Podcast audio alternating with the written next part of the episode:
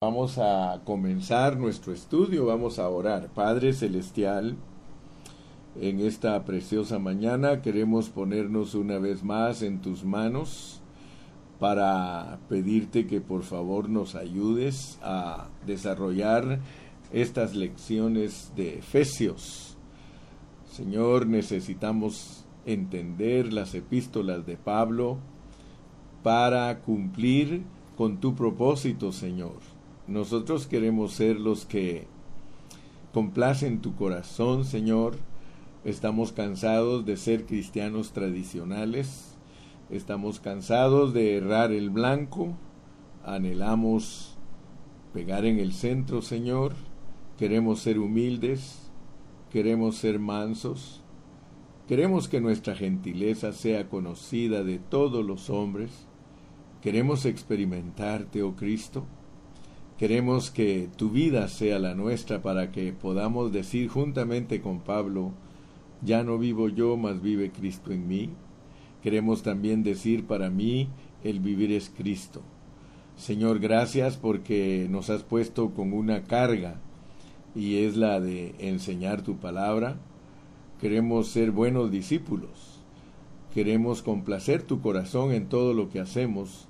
No queremos ser iglesias descuidadas no queremos ser cristianos descuidados.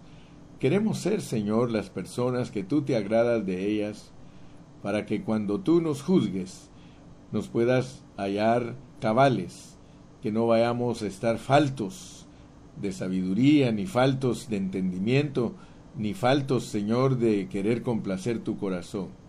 Úsanos en esta mañana, Señor, en el nombre precioso de tu Hijo, Señor. Gracias, Padre Celestial. Amén. Amén. Si ustedes pusieron atención ayer, ayer empecé a introducirme a la epístola a los Efesios. Y eh, quiero decirles que abuelo de pájaro hablamos de el sujeto, de la persona, porque tenemos que entender eso. Lo primero que quiero que todos ustedes entiendan es que en Efesios la persona de la cual se está hablando es la iglesia.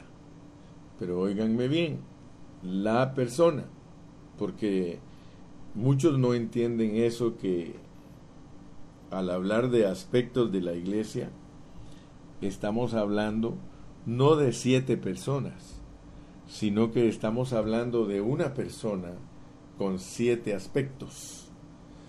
Por ejemplo, cuando hablamos de la iglesia como el cuerpo de Cristo, nosotros sabemos que la iglesia es Cristo, porque si Cristo es la cabeza y la iglesia es el cuerpo, un cuerpo y una cabeza forman una persona. Por lo tanto, la iglesia como el cuerpo de Cristo es la persona de Cristo. Si hablamos del nuevo hombre, esa persona es Cristo. O sea que la mente del cuerpo de Cristo es Cristo. Y cuando nos hablan de la mente del cuerpo de Cristo, la mente de eh, ese cuerpo de cabeza y cuerpo que es Cristo, esa mente es el nuevo hombre. Luego cuando se nos habla de ser ciudadanos de un reino, le va a parecer a usted un poquito extraño tal vez, pero el reino es una persona. Por eso cuando Juan el Bautista dijo arrepentidos porque el reino de los cielos se ha acercado, estaba hablando de la persona de Cristo. Entonces algunos no captan ciertas enseñanzas y se les tienen que explicar en detalle para que ellos puedan captar lo que Dios les está enseñando. Entonces el cuerpo de Cristo es una persona, el nuevo hombre es una persona, el reino es una persona, la familia de Dios, fíjese pues, porque si no ponemos atención a esos asuntos, nosotros no tenemos el concepto claro. ¿Quién se puede imaginar que la familia es una persona. La familia, no la vea usted como un montón de, de personas. La familia de Dios es una persona. Cuando cuando la Biblia nos dice que somos miembros de la familia de Dios. Así como el cuerpo tiene muchos miembros, pero no son muchos cuerpos, entonces la familia de Dios es Cristo. Cristo con todos nosotros, sus hermanos, y nuestro Padre Celestial, nosotros somos una familia, una persona corporativa. Estoy explicando esto porque si no, no vamos a poder entender Efesios. Cuando se habla de el lugar de la morada, el lugar de la morada es una persona, es eh, un asunto espiritual, es una casa espiritual, pero con muchas piedrecitas, ahí somos piedras. Pero la morada es una persona. La novia, la esposa de Cristo es una persona, es la iglesia, pero en Cristo, el cuerpo de Cristo. Solo que visto de otro punto de vista es la esposa, pero es una persona. Ahora, el guerrero de Dios, el guerrero de Dios que es el capítulo 6, ustedes saben que Dios tiene un enemigo y soberanamente Él ha puesto ese enemigo para tratar todos los asuntos negativos. De hecho, desde que estudiamos eh, el reino de Dios, eh, explicamos que hay, eh, hay un reino que es el reino de Dios, hay un reino que es el reino de Satanás, y ese reino de Satanás es el que Dios usa. Dios usa para oponerse a el trabajo que él tiene que hacer para establecer su reino. Pero, si usted se da cuenta, el guerrero de Dios es una persona corporativa que va a luchar contra ese enemigo para que el propósito de Dios se cumpla. Muy bien, entonces, este es el resumen del mensaje de ayer, de que la iglesia tiene siete aspectos, no son siete personas, son siete aspectos. Muy importante que tú me pongas atención respecto a eso. Los siete aspectos de la persona que nos enseñan en Efesios. Guarda siempre en tu mente. El cuerpo una persona, el nuevo hombre es una persona, el reino es una persona, la familia es una persona, el lugar de la morada es una persona, la esposa es una persona y el guerrero es una persona. Por tanto, quiero dejar claro ese punto porque quiero pasar a otro punto. Porque por lo menos tenemos eh, seis puntos que analizar antes de empezar a desarrollar Efesios. Tenemos que entender seis puntos. Ahorita entendimos el primer punto, que Efesios enseña acerca de siete aspectos de una persona. A veces, eh, o antes, yo no me preocupaba mucho por dar eh, enseñanzas detalladas. Eh, siempre daba cosas superficiales. Pero a medida que el ministerio Pan de Vida se ha ido solidificando, se ha hecho más formal, más sólido, y tenemos muchos hermanos estudiando con nosotros, entonces ya no podemos dar mensajes superficiales, porque entonces eh, mantendríamos a nuestros hermanos en una manera superficial y yo no creo que sea correcto que estemos estudiando la Biblia por muchos años y todo el tiempo nos mantengamos superficiales. Quiero decirles, algo que me impactó a mí de la hermana Yolandita Larios, fue que ella me dijo, pastor, tengo 30 años estudiando la Biblia. Y a mí, sin conocerla personalmente a la hermana, se me hace una hermana muy inteligente, se me hace una hermana muy sabia. Y yo creo que ella comparte la palabra del Señor porque después de 30 años de estar estudiando con un grupo, me dice, hermano, ahora que voy a o que estoy estudiando con ustedes, que apenas con ustedes solo he estudiado colosenses y filipenses, me dijo, estoy bendecida porque siento que este es un vino superior. Ahora ella es humilde porque está viendo que Dios nos ha abierto los ojos a nosotros para, no para que presentemos nuestro punto de vista de la Biblia, no, sino que estamos parados sobre los hombros de hermanos que nos han enseñado cosas lindas de la Biblia. Como por ejemplo, yo no le puedo decir a mi hermana Yolandita que todo lo que ella ha aprendido durante 30 años que no sirve. Eso sería insensatez de parte mía. Eh, yo conozco el grupo con el que ella ha estudiado esos 30 años y ellos tienen unos puntos pero preciosísimos de la Biblia.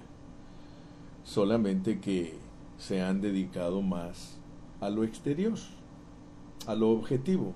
O sea, mucha doctrina, mucha enseñanza que llena a las personas de mucha sabiduría y conocimiento. Pero cuando se refiere a experimentar lo que estamos enseñando, están muy cortos. Entonces, eh, esa es la pelea que yo tengo con otros hermanos que también muestran cierta simpatía hacia mi persona, en México, en algunos lugares, también yo tengo problema con muchos de ellos porque ellos están llenos de conocimiento, o sea que tienen mucha teología. Pero cuando ya les hablo yo de las cosas reales, eh, ya chocan y, y se vuelve a veces debate en vez de ser comunión. Hay un hermanito que lucho por él y le digo, hermano, mira, es que eh, estás uh, muy preocupado de las señales o sea que hay muchos teólogos que hoy día le están enseñando a los hermanos muchas cosas exteriores, como por ejemplo señales, que hay que ver esto, que hay que ver el otro. Yo, yo no tengo ningún problema, hermanos, de ver las señales. De hecho, algunas veces yo las aplico y les digo, cuando sucede esto en la vida física, les digo, es porque está sucediendo esto en la vida espiritual. Entonces hay un hermano que he tratado de ayudarlo para que él vea, que alcance a ver que cuando uno depende de las señales, como dice Pablo, ahí en 1 Corintios, ahí en el capítulo 1, versículos 22 y 23, ahí lo dice claramente, dice que los judíos piden señales y que los griegos sabiduría, pero nosotros predicamos a Cristo pero a Cristo crucificado. Tropezadero para los que buscan señales y para los que buscan sabiduría. Fíjense cómo... Eh, vamos a ese pasaje porque solo me estoy introduciendo, pero es importante que dominemos lo que hablamos porque si no sabemos lo que estamos hablando, vamos a estar siempre faltos de alguna vitamina, faltos de alguna cosa que nos haga pegar en el centro. Miren cómo dice 1 Corintios capítulo 1 versos 22 al 23. Porque los judíos piden señales y los griegos buscan sabiduría. Entonces, ustedes saben y no tengo que engañarlos. Hay mucho cristiano que le gusta esto que dice aquí. Hay mucho cristiano que busca señales. Muchos millones de cristianos buscan señales y se están dejando dirigir por las señales. O sea que están esperando que se vea tal cosa para decir que ya se cumplió esto en Apocalipsis. Y entonces ellos tienen eh, señales para identificar los asuntos y saber por dónde van en su calendario profético. Y es la lucha que yo tengo con esos hermanos, porque yo les digo, hermano, es que te estás dejando dirigir por algo exterior. Y lo de nosotros más profundo es interior. Y ahorita te lo voy a demostrar. Versículo 23. Pero nosotros predicamos a Cristo. Pero hay que seguir leyendo. Predicamos a Cristo crucificado. Fíjate, ponme atención. Cuando nosotros predicamos al Cristo crucificado, que tú sabes que tenemos cinco meses de estar estudiando Colosenses y Filipenses que nos prestan, que nos presentan al Cristo crucificado. O sea que ya aprendimos lo que eso significa. A nosotros no nos pueden meter el dedito en la boca y decirnos aquí hay un dulcito, mi hermano. No, no, no. Nosotros aprendimos lo que es el Cristo crucificado. Es más, nos mostró Dios lo que es el Cristo resucitado. Y aprendimos, hermanos. Yo al menos, yo fui filipenseado, yo fui colosenseado, hermano. Yo aprendí que si no, no vivo muerto todos los días, no hay manera que yo pueda eh, experimentar la resurrección de Cristo. Entonces, mire, lea conmigo y por eso estoy contento porque tengo unos cuantos miles de hermanos que están bien centrados en la escritura. Y si Cristo con doce cambió el mundo entero, con miles que estamos estudiando correctamente, oiga hermano, nosotros podemos conquistar mundos enteros. Pero con, con esa responsabilidad, con ese corazón de no estar divagando por eso siempre cuando usted se conecta yo le pido que se tranquilice, que como me ponen ahí algunos hermanitos a mí, relax hermano Carrillo, relax. Eh, les decía de la hermana Yolandita Larios porque ella me dijo, pastor, sus mensajes los repaso tres veces. Oigo el mensaje tres veces, saco las citas bíblicas y lo que no alcanzo a ver lo vuelvo a repasar hasta alcanzar a ver. O sea que ella está convencida que el hermano Carrillo no está jugando a la iglesita y que tampoco estoy jugando con la mente de los hermanos, mucho menos con su voluntad.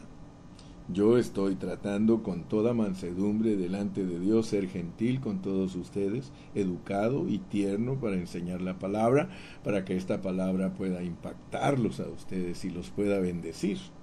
Entonces, pero nosotros predicamos a Cristo crucificado. Fíjense al predicar el Cristo crucificado con qué pensamientos va a chocar va a chocar con los que piden señales.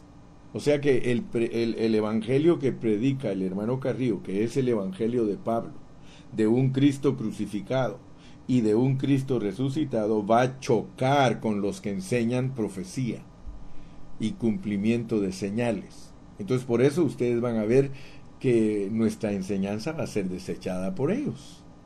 Nuestra eh, enseñanza no va a ser acogida por ellos no, no les interesa pues lo que el hermano Gilberto está predicando, porque ellos buscan señales.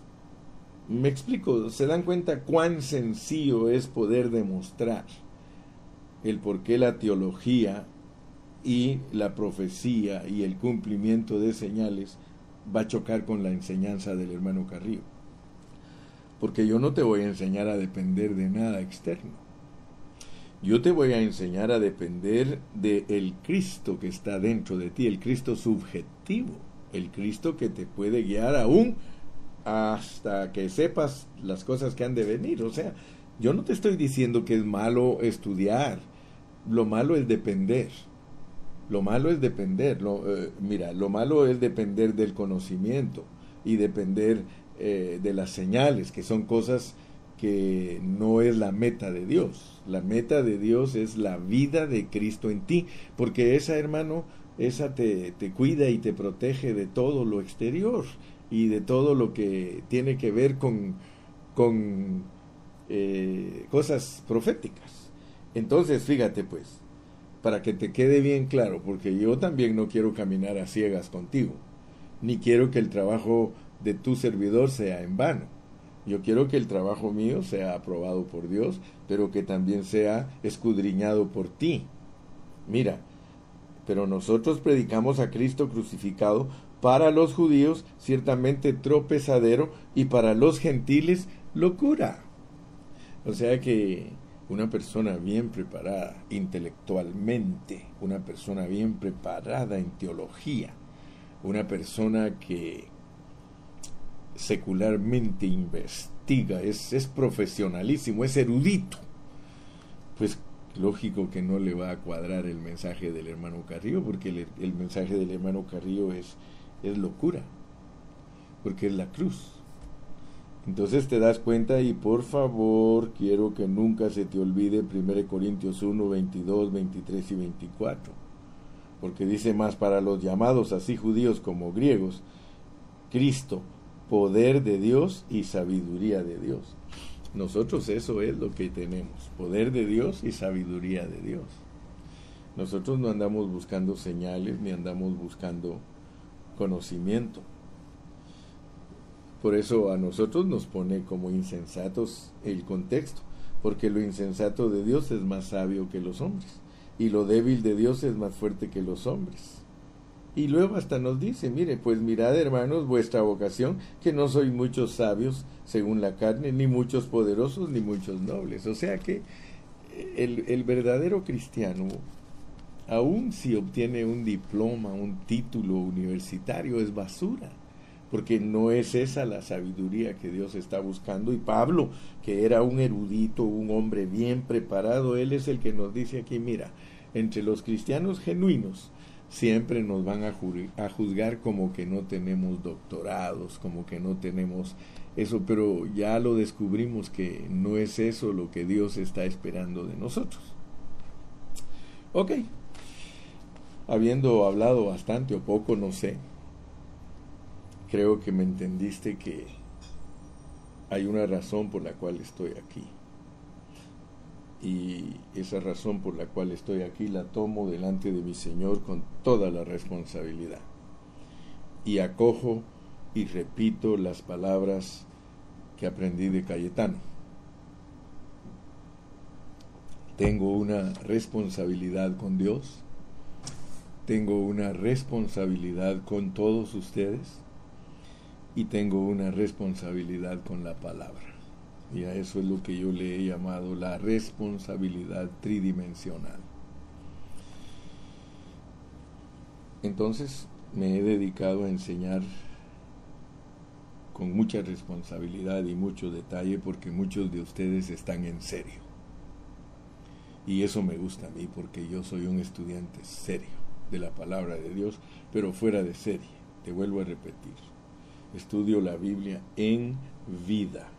Quiero que se vuelva para mí la vida de Cristo en mí.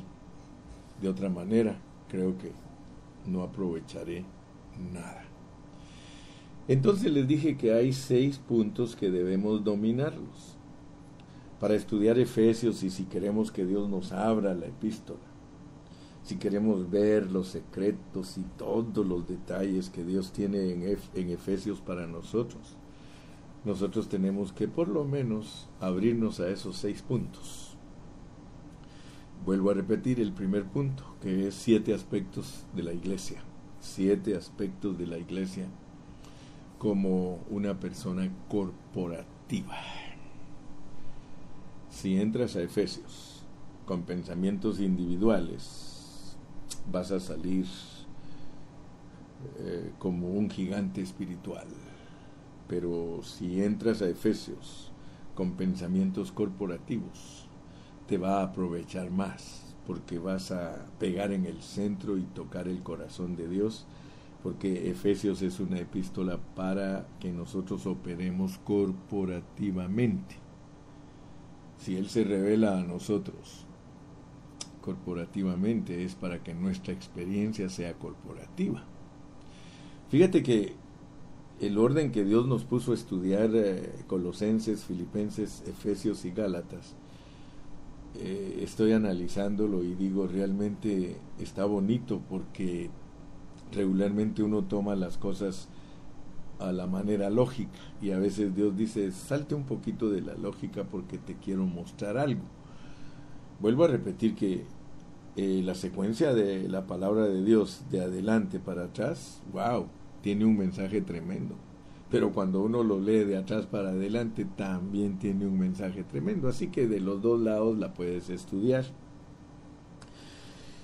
Y entonces me daba cuenta de que eh, al llegar a, aquí a, a los Efesios, Dios nos quiere hablar corporativamente pero me llama mucho la atención porque después de que yo termine de predicar Gálatas, cuando ya haya predicado el corazón de la Biblia, el corazón de la Biblia, el corazón del Nuevo Testamento, que es Gálatas, Efesios, Filipenses y Colosenses, ya, ya, me, ya me puso Dios qué voy a estudiar.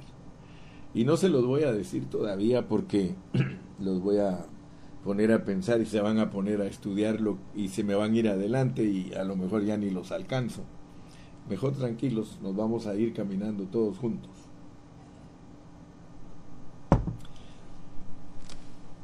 Antes de entrar al segundo punto, porque el segundo punto que vamos a estudiar de Efesios es el contenido, el contenido del, libro. Entonces, que se te vayan quedando, pues voy a ir despacio y, y de una manera que se te vayan quedando los puntos. Primer punto es los siete aspectos de la iglesia en una forma corporativa. Segundo punto importante de Efesios es el contenido de Efesios. Pero antes de entrar al contenido, no me puedo desprender de los siete aspectos. no sé por qué Dios a veces me tiene detenido y me agarra del pantalón y no me deja ir y me dice, tienes que explicar un poco más de esto. Así que yo a la orden de mi Señor te quiero explicar. Entonces, cuando nosotros queremos entender lo que es la iglesia, porque nos presentan siete aspectos de la iglesia, si nosotros ponemos juntos esos siete aspectos de la iglesia, entonces nosotros vamos a tener una foto, una foto. Fíjense pues, si ponemos juntos esos siete aspectos de la iglesia, vamos a tener una fotografía de lo que es la iglesia como cuerpo de Cristo, que expresa a Cristo, como el nuevo hombre, que es una persona allí, como el reino, que tenemos derechos y responsabilidades, como la familia, que tenemos una vida de disfrute, como el lugar de la morada donde vive Dios, como la esposa que lo satisface, y como el guerrero que pelea las batallas defendiendo los intereses de Dios para que Dios cumpla su propósito. ¿Ok? Entonces, si tú alcanzas a ver esos siete aspectos del primer punto, tú tienes la picture, tú tienes la foto. Aleluya. Ahora quiero que cuando ya tengas esa foto te des cuenta que para Dios, para Dios, no es importante lo que la iglesia hace sino que para él lo importante es lo que la iglesia es. Escúchame bien. Muchos hermanos están haciendo muchas cosas, están bien ocupados con muchas actividades, pero eso no lo impresiona a Dios. Lo que impresiona a Dios es que tú sepas lo que la iglesia es y lo enseñes.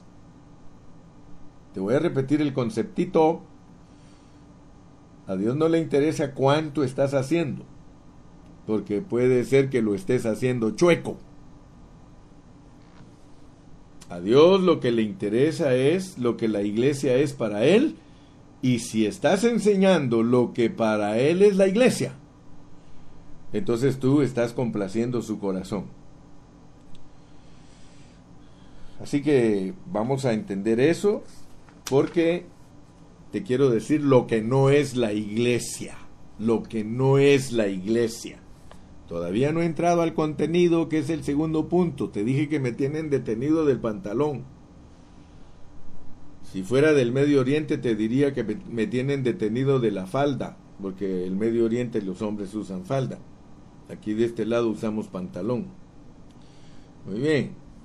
Entonces, Dios me está deteniendo para que te diga que la iglesia no es una escuela. La iglesia no es una escuela. Nunca le digas a los hermanos alumnos. La iglesia no es escuela. La iglesia no es una sociedad. La iglesia no es sociedad. La iglesia no es una organización. La iglesia es el cuerpo de Cristo, el nuevo hombre el reino, la familia, el lugar de la morada, la esposa, el guerrero. Míralos, mira a la iglesia como la ve Dios. Si tú miras la iglesia como la ve Dios, hermano, vas a ser muy bendecido y no vas a enseñar conceptos equivocados. Me gusta ir leyendo lo que ponen los hermanos, a pesar que mi esposa dice, te distraes, te distraes pero aquí hay un punto importante que puso Lalo. Para Dios no es importante lo que la iglesia hace, sino lo más importante es lo que la iglesia es. Perfecto. Acuérdense, estamos siendo discipulados. Los hermanos son discípulos, no son alumnos. Aleluya. Si tú eres maestra de escuela dominical, no les digas alumnos, diles discípulos. Porque de lo contrario, estás escuelizando la iglesia y la iglesia no es escuela. La iglesia es los siete aspectos que Dios le ha dado para que tú los veas como tal y los trates como tal.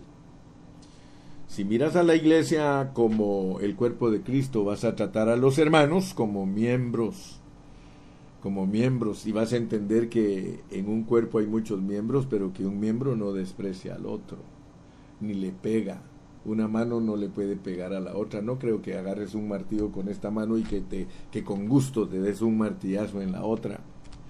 Entonces la idea de los aspectos de la iglesia es para que tú seas experto en experimentarlos, porque a la larga Dios lo que te va a pedir es que los experimentes vas a encontrar que aquí adentro de Efesios hay filipenses, o sea que hay experiencia.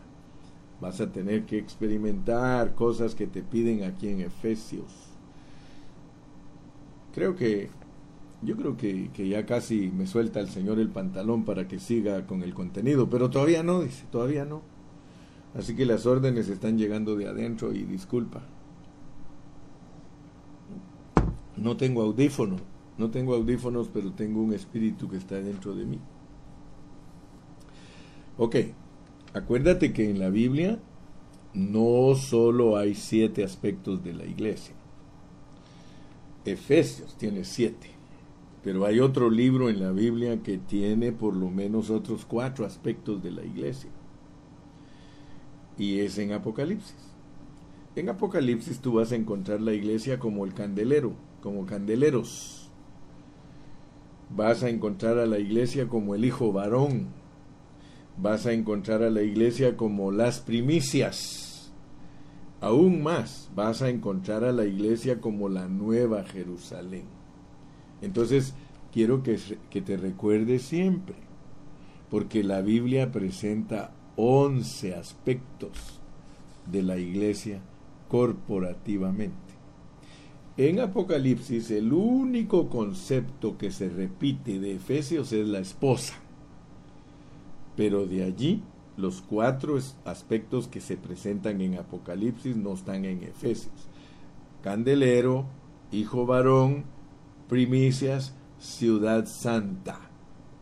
Solo la esposa sí es una repetición. Muy bien, amados, estamos aprovechando bien el tiempo. Amén. Ahora sí, pues, vamos a entrar al contenido. Quiero que sepas lo que es contenido, porque ya te expliqué lo que son personas corporativas. Eh, lo que es persona corporativa, para mejor, para decirlo bien dicho, persona corporativa con muchos aspectos. Ahora ya sabes que en Efesios están siete y en Apocalipsis están cinco, pero hay una repetida de Efesios allá. El contenido, el contenido de Efesios, tenemos que también verlo. Tenemos que tener una picture del contenido. Ya tenemos picture de la persona que está allí, pero ahora tenemos que tener picture del contenido, la esencia. ¿Qué es lo que contiene Efesios? Aleluya. Quiero que veas lo primerito. Y si pudieras marcar en tu Biblia, wow, sería una bendición. Yo lo tengo marcado porque a mí se me olvidan a veces las cosas. Si quieres el contenido, en vez de identificarlo con números, identifiquémoslo con letras. Algunas versiones ya tienen la letra ahí, solo que no dan todo lo que queremos nosotros ver. porque como nosotros somos estudiantes serios de la Biblia, más que los traductores y que los que nos pusieron los versículos y capítulos y títulos, porque muchos de ellos no, no eran personas interesadas en la vida de la palabra, sino en la teología de la palabra. De hecho, eso es lo que sobresale en los títulos, es la teología. Pero nosotros al estudiar en vida la palabra encontramos cosas que ellos nunca encontraron. Por supuesto que no estamos hablando en menosprecio. Pero cuando hablamos del contenido te dije que no lo vamos a identificar con números, no que con letras. Así tenemos la persona corporativa con números. Eh, cuerpo es el 1, el nuevo hombre es el 2, el reino el 3, la familia el 4, el lugar de la morada 5, la esposa el 6 y el, y el guerrero el 7. Pero como tenemos por el otro lado que son seis puntos importantes para entender Efesios, entonces el, el primer punto es la persona, el segundo punto es el contenido. Y para que se te quede el contenido vamos a decir que hay A, B, C, D, e y F. O sea que el contenido tiene seis cosas importantes. Efesios, para que nosotros veamos bien, bien, bien su contenido, está en seis secciones, seis secciones. Y si te das cuenta, y tiene títulos tu Biblia, el primero en la Biblia Reina Valera Thompson dice A, el origen de la iglesia. Pero nosotros le cambiamos un poquito el título porque nosotros alcanzamos a ver otras cosas. Siempre es la A para nosotros, pero es bendiciones recibidas por la iglesia en Cristo. Bendiciones recibidas por la iglesia en Cristo. Ese, ese es, es el primer inciso que nos va a ayudar a entender el contenido de Efesios. Le doy gracias a Dios, ¿sabes? Porque a mí Dios me ha usado enseñando la Biblia a muchos hermanos. Solo que muchos hermanos ponen muchas excusas. Ay, no se me queda. Ay, no, no, no. Es que lo que pasa es que tú no agarras en serio las cosas de Dios. Si agarramos las cosas en serio y por lo menos agarramos un lapicito y una hojita de papel y escribimos cuando el hermano Carrillo habla y vas guardando esas hojitas. Claro que sí vas a saber, hermano. Claro que vas a entender. Porque dice aquí en la Biblia que el más torpe de nosotros puede entender. ¿Qué te parece? Así que cuando Dios nos mira delante de Él para aprender sus cosas, nos ve como cojos. Dice esto y esto, Gilberto, para que lo cojo no se salga del camino. Así que Él ya sabe, Él ya sabe que eres cojo. Él ya sabe que en muchas cosas eres paralítico. Él ya sabe que en muchas... Es más, Él ya sabe que eres terco. Él ya sabe que eres ciego. Él ya sabe que eres sordo. Él ya sabe que eres mudo. Así que, hermano, aquí la cosa se arregla. A mí nadie me puede decir que no entiende, hermano. Y antes yo cometía un error, porque yo creía que los hermanos no entendían y fue cuando Dios me dijo, ¿cómo que no entienden? ¿Cómo vas a ver tú a los hermanos como que no entienden? Se me hace que el que no entiende eres tú, me dijo el Señor un día, imagínese. Me cayó la boca y me dijo, aquí le vas a enseñar a mi pueblo bien Señor, pero mira que algunos me dicen que no se les queda, porque no quieren. No les hagas caso, porque a ellos, diles que hagan tal cosa del mundo, a ver si no te la hacen. Buenísimos son para hacer cosas del mundo. ¿Y por qué para las cosas de, de las cosas mías, dice, ponen tantas excusas? Por eso cuando yo los juzgue, les voy a poner muchas excusas. porque ellos me pusieron toda cantidad y clase de excusas mientras estuvieron en la tierra. Pero tú nunca, nunca mires a ningún hermano como que no puede. Porque este asunto es de que todo lo podemos en Cristo, que nos fortalece. Que no querramos, ese es otro asunto. Que no tengamos interés, ese es otro asunto. Que no nos llame la atención lo de Dios, ese es otro asunto.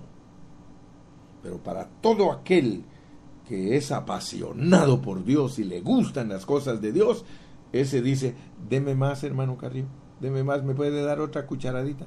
Es más, hermano, puede repetir otra vez lo que dijo porque quiero que se me quede. Muchas gracias por preguntarme. El contenido. La A, estamos por la A ahorita. La A es el capítulo 1, versículos del 3 al 14. Las bendiciones recibidas por la iglesia. Las bendiciones recibidas por la iglesia. Ese es, mira, el inciso A.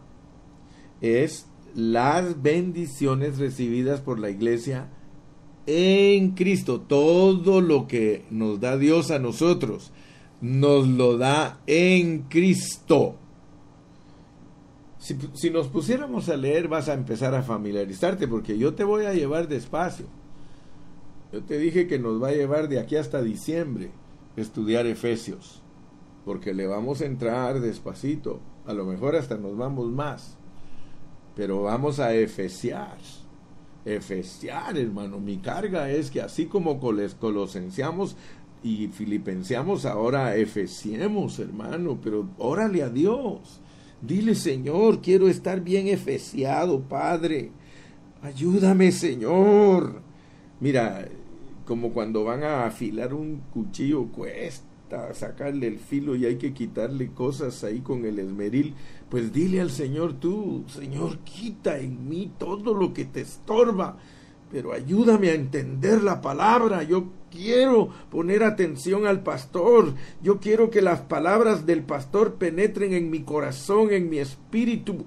Entonces el inciso A del contenido es bendiciones recibidas por la iglesia. Y ahorita te vas a dar cuenta por qué decimos bendiciones. Mira cómo dice en el versículo 3. Bendito sea el Dios y Padre de nuestro Señor Jesucristo, que nos bendijo con toda bendición espiritual en los lugares celestiales en Cristo. Tus bendiciones, hermanos, son en Cristo y no son terrenales. ¿Me escuchas? Porque hay muchos hermanos que no entienden la Biblia, hermano. Hay muchos hermanos que han terrenalizado la Biblia. Hay muchos hermanos que en la Biblia lo único que alcanzan a ver son bendiciones materiales. Hermano, Efesios no te va a hablar de bendiciones materiales. I'm sorry. I'm sorry if you are that kind of Christian that are waiting for God consolación, gozo. Estás esperando que Él te saque de tus problemas. Estás esperando que, que, estás esperando que te aumenten de sueldo en el trabajo. Estás esperando que te cambien esa carcacha Toyota para que te den un BMW. Estás esperando que te den una casa más moderna. Estás hermano, todas esas cosas son materiales. Y yo te voy a demostrar con la palabra de Dios, hermano, que las bendiciones materiales no son las que Dios está interesado para ti. Ay, hermano Carrillo, ya empezó usted, hermano. También que iba, hermano Carrillo. Sí, pero es que no quiero complacer tu apetito carnal y terrenal. Quiero complacer tu apetito espiritual Dice, bendito sea el Dios y Padre de nuestro Señor Jesucristo, que nos bendijo con toda bendición espiritual en los lugares celestiales en Cristo. Entonces tú tienes que alcanzar a ver, pues, que las bendiciones que Dios te está dando no son, no son bendiciones materiales Si no, Pablo no oraría como ora del versículo 15 en adelante, porque en el versículo 15 en adelante te voy a hablar del inciso B, pero todavía no. Ahorita vamos a ocuparnos un ratito en el inciso A, las bendiciones recibidas por la iglesia en Cristo. Mira lo que dice en el verso 15, que es el inciso B. Te das cuenta que tu, tu misma Biblia lo tiene, B. Dice oración por los efesios. esa está buena, esa la dejamos así. Esa la dejamos oración por los efesios. Ahora, pero ¿por qué oró Pablo por ellos? ¿Oró para que, para que les dieran casa, para que les dieran eh, cosas materiales? No, por esta causa también yo, habiendo oído de vuestra fe en el Señor Jesús y de vuestro amor para con todos los santos, no ceso de dar gracias por vosotros, haciendo memoria de vosotros en mis oraciones. Pero mira lo que oraba el apóstol, pues para que el Dios de nuestro Señor Jesucristo, el Padre de gloria, os dé espíritu de sabiduría y de revelación. ¿Tú crees que Pablo iba a pedirle a Dios que les diera a los efesios espíritu de sabiduría y de revelación para que discernieran las bendiciones de una nueva casa, de una nueva, de un nuevo carro, de un nuevo trabajo. Hermano, para eso no necesitas revelación. Yo no necesito revelación de Dios para entender lo que es mi bendición de, de que me regalaron 500 dólares. No necesito revelación, hermano. Cuando esos 500 dólares llegan a mis manos, yo no necesito revelación para ver qué, qué, significa. Imagínate estar orando, Señor, ¿y qué significa esta revelación de estos 500 dólares? No, hermano, de eso el Señor me dice, esos te los mandé para que llenes tus necesidades y, y para que salgas adelante, pero esa no es mi meta contigo. Es más, si quiero te doy y si no quiero no te doy. ¿Acaso no fuiste filipenseado? ¿Acaso no entendiste que por la soberanía de Dios puedes tener bastante o tener poco? ¿Acaso no entendiste? ¿No fuiste filipenseado? Hacia ahora, hermano, vamos a darnos cuenta que aquí en Efesios hay que estar colosenseados y hay que estar filipenseados, si no, nosotros no vamos a poder entender al Cristo objetivo, subjetivo y experimental. Aleluya. Bendito sea Dios que yo puedo hablar con ustedes ya de esta manera, pero es porque nos ha tomado bastantes años. Entonces las bendiciones. No voy a entrar eh, en detalle total porque estamos hablando del contenido del libro, pero por lo menos te voy a ir dando las, las pautas, las pautas Mira, cuando los hermanos se acostumbran a solo darle gracias, gracias a Dios, alabanza y gloria por las bendiciones materiales, entonces no les gusta estudiar la Biblia, porque es más rico estudiar la Biblia que recibir 500 dólares. Pablo mismo le dijo a los discípulos de él, ¿qué es mejor? dijo, recibir lo espiritual o lo material. Él les dijo, yo les doy a ustedes lo mejor, yo les doy lo espiritual. Aleluya, los mejores regalos son espirituales. ¿De qué te sirve tener dinero en la bolsa si estás triste? ¿De qué te sirve tener dinero en la bolsa si estás enfermo? ¿De qué te sirve tener dinero si tus hijos no te quieren?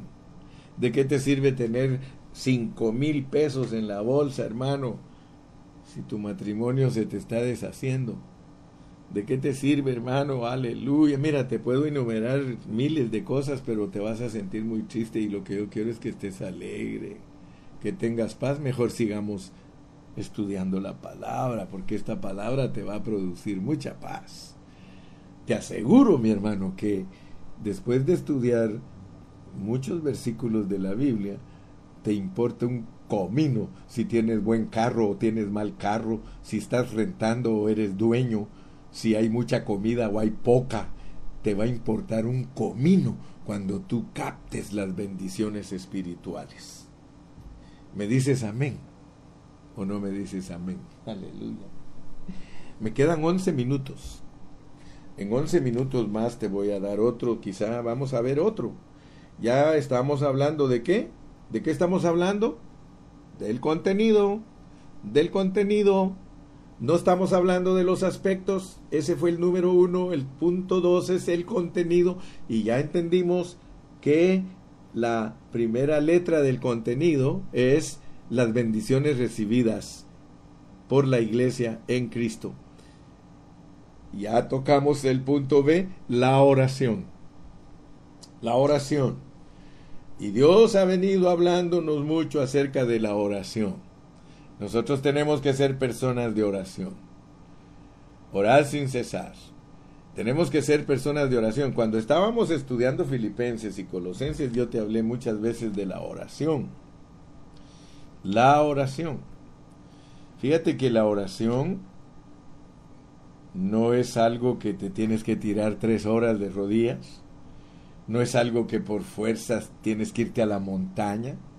Tampoco te estoy diciendo que está malo. Si eh, un hermano se siente bien ir a orar a la montaña, que vaya si un hermano le gusta hacer vigilia, que la haga, hermano. Eso no nos molesta a nosotros. El problema, ¿sabes cuál es? Cuando no somos efectivos en nuestras oraciones, porque de qué nos sirve estar tanto tiempo hablando si nuestra oración no es efectiva. Tú tienes que tener una oración efectiva. Por ejemplo, aquí Pablo dice, yo voy a orar, dice, y me acuerdo de ustedes en mis oraciones y le pido a Dios que les dé un espíritu de sabiduría y de revelación en el conocimiento de Él, que les alumbre los ojos para que ustedes sepan cuál es la esperanza a la cual los ha llamado, para que vean las riquezas para que vean la herencia, para que vean la grandeza supereminente del Señor, para que conozcan el poder de su palabra, el poder de su resurrección, aleluya, cómo es que Él opera en nosotros, porque de la manera que operó en Cristo es que tiene que operar en nosotros, resucitándole de los muertos. Miren, está aquí, ahí está Colosenses, hermano, ahí está Filipenses. Pero entonces eh, el inciso B es importante porque es la oración. Y cuando yo les estuve hablando de orar sin cesar, orar sin cesar, orar en todo tiempo, orar en todas circunstancias, nosotros hablamos de que eh, cuando nosotros estamos, por ejemplo, preparándonos para ir al trabajo, cuando yo me estoy cambiando para irme al trabajo, yo puedo estar orando y le puedo, no tengo que estar hincado y con los ojos cerrados, no. Estoy en mi proceso de irme al trabajo, estoy orando y, y estoy cambiándome y le digo, Señor, tú eres la verdadera vestidura. Tú eres la vestidura que cubre la desnudez espiritual. Mi desnudez física es cubierta por este trapo, pero mi desnudez espiritual es cubierta por ti que eres el verdadero cover, el verdadero vestido. Tú eres el, el nuevo hombre, el verdadero vestido. En vez de vestirme solo con esto, me visto con la mansedumbre, la gentileza, la bondad, la ternura, el amor de Cristo. Mira, estás orando. Luego ya te cambiaste y hay que todavía te falta la preparación de lonche para el trabajo. ¿Qué gran bendición. Mira, tienes tanto tiempo para orar. Tú no oras porque no quieres. Hay hermanas que me dan risa a mí porque cuando se ponen a cocinar, a ver tele, se ponen, hermano, a ver la novela de eh, Corazón Salvaje, a ver la novela de eh, La Natacha, a ver la novela de, La Jorobada, a ver la novela de El Sacrilegio. Ah, ¿cómo se la sabe el hermano Carrió? ¿Será que las mira? adivina. No peques. Pero fíjate pues, en vez de ponerte a ver novelas, hermana, estar picando esas verduritas, Señor, el verdadero alimento eres tú, este alimento que estoy preparando solo es una sombra de la realidad. En tu palabra dice que tú eres el pan de vida, tú eres el alimento, tú eres el que llenas. Oh Señor Jesús, gracias porque puedo preparar los alimentos para mis hijos, para mi esposo. Tienes tantos motivos para orar, hermana. Estás trabajando estás trabajando y tu trabajo es hacer flores de papel. Aleluya. Ya va a decir, ay, ahorita va a hablar de mí. Qué bueno que cuando estés haciendo esos adornos, tú digas, el verdadero adorno eres tú, Señor Jesucristo. Tú eres el que embelleces cualquier situación. Tú eres, Señor, estas flores que van a adornar un ambiente porque tú eres el verdadero, la verdadera rosa de Sarón. Tú te das cuenta que para todo tienes repertorio para orar. Lo que pasa es que no quieres orar, porque orar no es fácil. Orar no es fácil. Orar es una lucha. Cuando nosotros queremos orar, hermano, hay una lucha, se levantan los demonios, se levanta el enemigo y no quiere que ores. Aleluya. Entremos al inciso C y con ese voy a terminar hoy.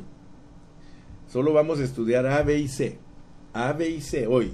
Y si Dios quiere, mañana seguimos con los demás y a donde Dios nos permita seguir avanzando. Porque ya te recuerda, te recuerdo que vamos a estar bastantes eh, horas estudiando Efesios. Días, semanas, meses. No años, no, no nos lleva el año pero quiero que veas entonces el inciso C. O sea, el inciso C es el producir, el producir de la iglesia, la naturaleza de la iglesia, la posición de la iglesia, la edificación de la iglesia y la función de la iglesia. Estamos hablando del capítulo 2. Si te diste cuenta, en el capítulo 1 está la A y la B identifícalos, márcalos ahí en tu margen. Y si es posible, ponle eh, al inciso A, bendiciones recibidas por la iglesia en Cristo. Inciso B, oración por los efesios, por revelación, no cosas materiales. Ahora el inciso C, que es todo el capítulo 2, porque tú puedes ver ahí, hasta el capítulo 3 está la D. Así, hasta, así que la D es para mañana. Pero hoy quiero que veas que en el capítulo 2 Dios tiene el producir de la iglesia. ¿Qué tiene que producir la iglesia? ¿Cuál es la naturaleza de la iglesia? ¿Cuál es la posición de la iglesia? ¿Cómo se debe edificar la iglesia? y cómo debe de funcionar la iglesia, porque quiero decirte que muchos hermanos son bien negligentes, y te estoy hablando de cristianos, te hablo de cristianos, muchos hermanos son bien negligentes, ellos no están operando como iglesia. Efesios te va a dejar en vergüenza, hermano, porque los hermanos no operan como iglesia. Ellos no saben cómo opera la iglesia como cuerpo de Cristo. Ellos no saben cómo opera la iglesia como nuevo hombre. Ellos no saben cómo opera la iglesia como el reino. Ellos no saben cómo opera la iglesia como la familia de Dios. Ellos no saben cómo opera como el lugar de la morada. Ellos no saben cómo opera como esposa. Ellos no saben cómo opera como guerrero. Dime si no andas en la luna, hermano. Mayormente si eres de los que te reúnes de vez en cuando, de mes en cuando, porque hay hermanos que no tienen ninguna responsabilidad con ninguna congregación mayormente ahora que están con este problema de la pandemia, que si quiere se conecta, si quiere no se conecta, si quiere escucha, si quiere no escucha. ¿Y sabe qué, cuál es el resultado de toda esa negligencia que hay en muchos de los hermanos? Y usted los conoce. Usted los va a encontrar y va, en cuanto los salude le, van a, le va a decir, se va a quejar que ninguno lo llama, se va a quejar que ninguno eh, está preocupado por él o por él. No, hermano, esto no es de que te estén llamando, hermano. ¿Cómo vas a creer que la iglesia es que te estén llamando? La iglesia es que tú vengas y busques y que tomes tu responsabilidad, porque te han dado responsabilidad como creyente. Esto no es de rogar a nadie, hermano. Si los católicos dicen que para rezar y, para comer y rezar no hay que rogar? Hermano, hermano, Efesios te va a dejar en vergüenza, porque Efesios te va a demostrar que lo que tú eres es un cristiano suelto, un cristiano independiente, un llanero solitario. Y como decía un hermano, me acuerdo cuando nos enseñaba la palabra, él decía, y muchos son solitarios y sin toro, porque hay muchos que por lo menos tienen al toro. El llanero solitario andaba siempre con su indio. Pero hay hermanos que son llaneros solitarios que no andan con nadie. No tienen responsabilidad de nada, hermano, nada. Esos hermanos lo mismo les da chana que Juana. Esos hermanos lo mismo les da cualquier cosa, hermano. Ellos no saben. Perdóname que en este momento te digo la verdad, querido oyente. Muchos de ustedes no saben lo que es la palabra de Dios en Efesios. No saben a qué es lo que Dios los ha escogido. Y es un llamamiento celestial, no es nada terrenal, hermano. Ojalá que Dios hable a tu corazón y que en vez de andar divagando, seas una persona que realmente buscas al Señor de corazón. El tiempo se me ha acabado. Vamos a orar. Padre Celestial, gracias porque hemos terminado la tarea de hoy. Gracias porque nos eh, hiciste repasar el mensaje pasado con los siete aspectos de tu iglesia en una forma corporativa y gracias que nos diste hoy tres incisos del contenido. Gracias porque nos estás abriendo el entendimiento de nuestro contenido. Gracias que nos abriste el entendimiento para, la para las bendiciones celestiales en Cristo, para la oración. Y ahorita que vamos a empezar a hablar de el inciso C, que es el producir, la naturaleza, la posición y la función. Ayúdanos, Padre, a entender a qué nos has llamado yo bendigo a todos mis hermanos, que Dios te guarde, que Dios te bendiga y nos vemos hasta mañana. Dios te guarde.